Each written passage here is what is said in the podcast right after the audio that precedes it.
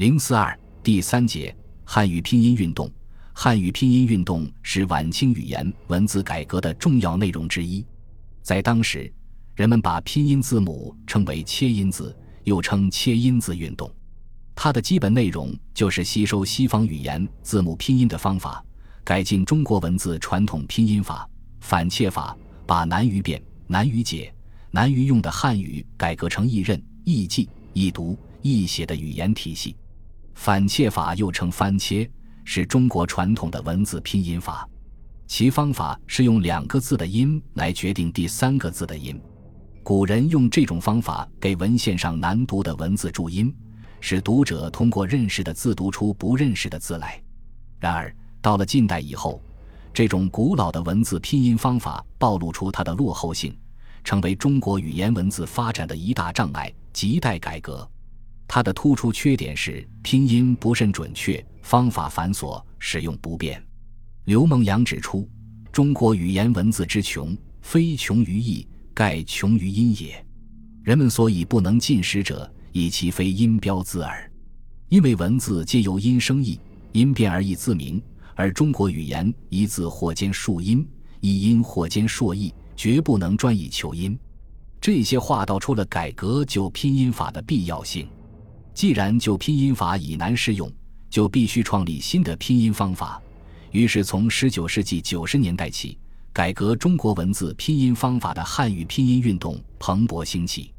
一八九二年，卢杠章出版了《一目了然出街》，这是第一本切音字著作，也是近代出现的第一个汉语拼音改革方案。在此后的二十年间，各地人士提出的汉字拼音方案多达二十八个，详见以下图表。如果从采用字母形体的角度来看，可以把上述二十八种方案分成以下四类。第一类属于采用拉丁字母的方案，卢杠章方案，朱文雄、江抗虎、刘梦阳、黄须白等人提出的方案即属于这一类。卢杠章，字雪桥，福建同安人。早年科举落地后，在叔叔教读，信基督教，曾去新加坡攻英文。自二十八岁时研究切音字，一目了然出街是其研究拼音字的代表作。他创造的切音新字共有五十五个字母，因有的字母既表声母又表韵母，所以实际上字母形体只有三十六个。其中采用拉丁字母小写体的有十五个，采用拉丁字母大写体的有三个，创造拉丁字母变体的有十七个，采用希腊字母的有一个。从字母形体来看，这个方案可称为准拉丁字母派或拉丁字母及其变体派。在拼音方法上，它则属于两字合切成音的双拼制。一目了然出街出版以后，在厦门一带风行一时，影响颇大。朱文雄，江苏昆山人，复升阁制举人。一九零六年，他在日本东京高等师范学堂理化科读书。鉴于我国言语文相离，故教育不能普及，而国不能强盛，又受到国内拼音运动的影响，朱文雄认为改革汉字势在必须。用他的话来说，予以为与其造世界未有之新字，不如采用世界所通行之字母。基于这种指导思想，他于是年出版了《江苏新字母》一书，提出了自己的拼音方案。该方案用于拼苏州话。共有三十二个字母，即包括原来二十六个拉丁字母，再加上五个倒字母和一个横字母。他提出的方案比卢杠章的拉丁字母及其变体方案向前跨了一大步。书中的字母表已经有大楷、小楷、大草、小草四体，多少带有文字的意味了。一九零八年，刘梦阳的《中国音标字书》出版，形成了晚清又一个拉丁字母方案。该方案基本上采用二十六个拉丁字母，只是在四个字母顶端加双点，称为方案用于拼北方官话，采取双拼制。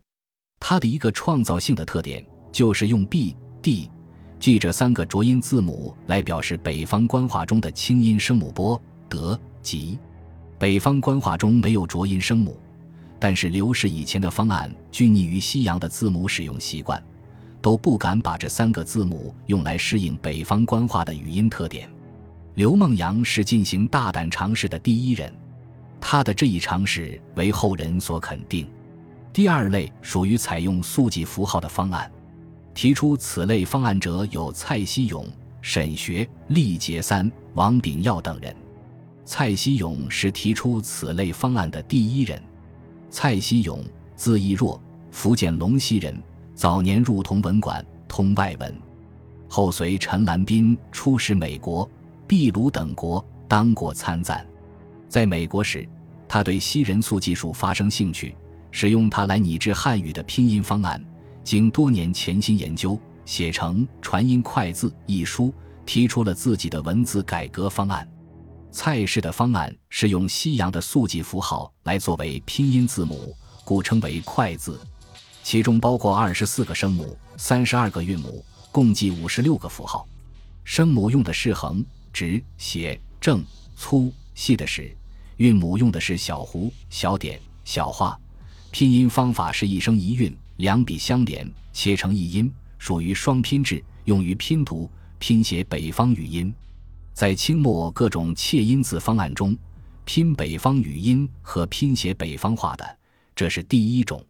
王炳耀提出的拼音方案也颇具特色。一八九七年，王炳耀写的《拼音字谱》在香港出版。该书虽然采用速记符号。但是另外还用拉丁字母对音，等于还有一套拉丁字母的方案。拼音符号的构造是以一画开天的为音母，或竖之、横之、斜之、折之，或拼合变化之成韵母字，韵义成像为太极，或直判、横判、十字判为快笔声母。在晚清拼音改革方案中，最早使用声母、韵母这两个名称的，要算王氏的这本书了。第三类属于采用汉字笔画的方案，这类方案的提出者主要有吴敬恒、王照、陈求、李元勋、刘梦阳、劳乃轩、杨琼、田廷俊、卢杠章、马体乾、章太炎、宋树、黄须白、郑东湖等人，共提出十四个方案，在清末二十八个汉语拼音改革方案中占了整整一半，是拼音改革中影响最大的一类方案。这类方案既吸收了西文拼音方法的优点，又照顾到汉字的传统表现习惯和约定俗成的特点，群众基础较为广泛。在这类方案中，王照和劳乃轩提出的方案比较具有代表性。王照，字小航，号水东，直隶宁河人，光绪进士，由庶吉士改官礼部主事，赞同维新变法。一八九八年百日维新期间。上书弹劾礼部堂官怀塔布等阻遏新政，大胆抨击封建顽固派。锐意变法的光绪帝以怀塔布等守为诏旨，阻隔沿路，将礼部六堂官革职，并表彰王照不畏强欲，赏给三品顶戴。戊戌政变后，王照被革职通缉，流亡日本。王照在日本受到日文假名字母的启发，开始考虑中国的文字改革问题。未久，王照潜回国内，在研修的帮助下写成官话和声字母，于一九零一年在日本东京出版。王照的拼音方案强调以官话为标准音。所谓官话，是指旧时期汉语中流行较广的北方话，特别是北京话、北方话诸方言也称官话。王照强调以官话为标准音，着眼于全国语言的统一，用意颇深。他说。语言必归化一，以取精华。因北至黑龙江，西于太行宛洛，南据扬子江，东附于海，纵横数千里之土语，与京语略通。外此诸省之语，则各不相通。是以精化推广最便，故曰官话。余谓官者公也，官话者公用之话。自疑则其占幅员人数多者。就他的方案特点来看。采用汉字偏旁作为字母，而字母是在假借旧字基础上改造而成，被称为汉字笔画式或偏旁式，也有叫假名式的。方案初稿原有十五个喉音、四十九个字母，后来改为十二个喉音、五十个字母。从此时起，王照便全力从事汉语拼音改革和推广普及的工作。一九零三年，他在北京设立官话字母一书。开始在民间推行，并创办了拼音官话书报社，出版《拼音官话报》，刊行初学拼音官话书多种。这一举动得到各地的响应，保定、大名、南京、天津、热河、成都、汉口、温州等地也都相继出现这类学堂和报刊。王照还积极运动官方，试图求得上层的支持。一九零一年，他到北京去见李鸿章，合肥托病不见，为其最亲信之幕僚于是没待见。此后，又通过吴汝伦、王溥等尚书管学大臣张百熙，呈请奏准推广官话字母。直隶大学堂学生何凤华等人也联名上书袁世凯，请求奏明颁行官话字母。张百熙和袁世凯都在这个问题上采取了积极的态度，使得王照的官话字母得到较顺利的推行。老乃宣，字继轩，号宇初，晚号任叟，浙江桐乡人，同治进士，曾任南皮、吴桥等地知县，浙江大学堂监督、江宁提学使等职。老乃宣在政治上虽然保守，但却长于音韵学和算学。是当时的知名学者。一九零五年，他写成《增订和声简字谱》和《重订和声简字谱》，前者为宁音谱，后者为吴音谱，已在南方推行官话字母。这两个方案均在王照方案基础上写成。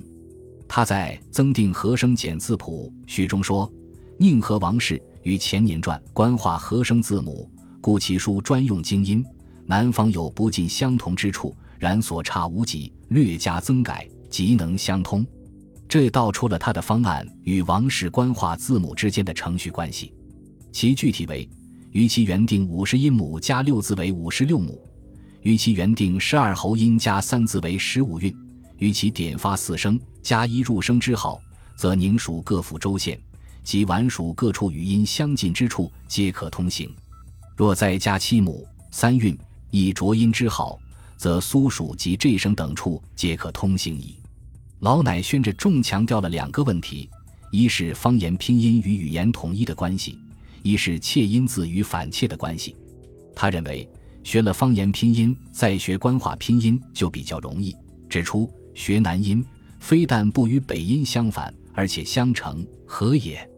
南方语言，既可以简字拼之，由是而南北方之书报，不觉恍然大悟曰。此一字无读某音，今北方则读某音。此一音无所有，今北音则无之。仅需一转移之功，而北音全解；北音全解，而国语全通矣。所谓相反而事相成也。这种看法颇具见地，道出了今天通过方言语音与普通话语音的对应规律来学习普通话的方法。这种观点的提出，有助于正确处理方言拼音与共同语之间的关系问题。在拼音文字与反切法的关系上，老乃轩主张简字及反切之解法，强调二者的一致性。他说：“今通简字后，则凡有反切之书，皆迎刃而解。然则简字者，非为不足因古学，而且可以语义古学、光辉古学、昌明古学。拼音改革不是完全用外国的办法取代中国传统旧法。”而是对古代拼音方法的成绩和发展，老乃轩的观点是正确的。他还为推行自己的方案积极奔走，诚请当道在南京开办简字半日学堂师范班，培养普及官话字母的骨干。第四类属于采用数码及制造其他符号的方案。采用数码的有田廷俊方案、沈韶和方案；制造符号的有刘世恩方案。上述四类方案，速记符号和数码及自造符号两类方案存在的时间很短暂，影响不大。拉丁字母类方案尽管占有一定的数量，拥有一批拥护者，但在当时影响仍然有限，并未形成左右大局之势。只是到了民国以后，才显示出它的积极意义。而在晚清时期，影响最大的是汉字笔画方案，经过王照。老乃宣等人的努力，汉字笔画方案，尤其是其中的官话字母，得到许多人的认同，推广到许多省份。正如王照所说：“十年之中，坚韧进行，传习至十三省境。”拼音官话书报社先设于保定，后移北京。编印之初学修身、伦理、历史、地理、地文、植物、动物、外交等拼音官话书，销至六万余部。然而，官话字母的推行并非一帆风顺，也曾遇到挫折。一九一零年，醇亲王载沣摄政，因拼音官话报触其忌讳，竟然下令各省禁止传习官话字母，并斥北京巡警局封闭拼音官话书报社。清政府的查禁举动引起了立宪派的强烈反弹。同年年底，议员江谦向资政院提出了一个说帖，对学部奏报的分年筹备立宪事宜清单中所列国语教育事项，举出八点质问。其中包括是否主用合声字母拼合国语已收统一知晓，或用形字而旁注合声字以为泛音之助，一拳不用音字，但抄袭近时白话报体例效力有无，置之不顾。国语教育的编定、颁布、传习、推广之期，是否亦需提前赶办？等问题。徐鼎林、严复、易宗魁、陶荣。陆宗舆等三十二人联署这一说帖，实际上这是对清政府查禁举措的一个反弹，是在为推广官话字母向官方施加的舆论压力。此外，呼吁推行官话字母的说帖还有：直隶保定官话拼音教育会韩德明等一百八十七人陈请资政院另办官话简字学堂，颁行官话简字。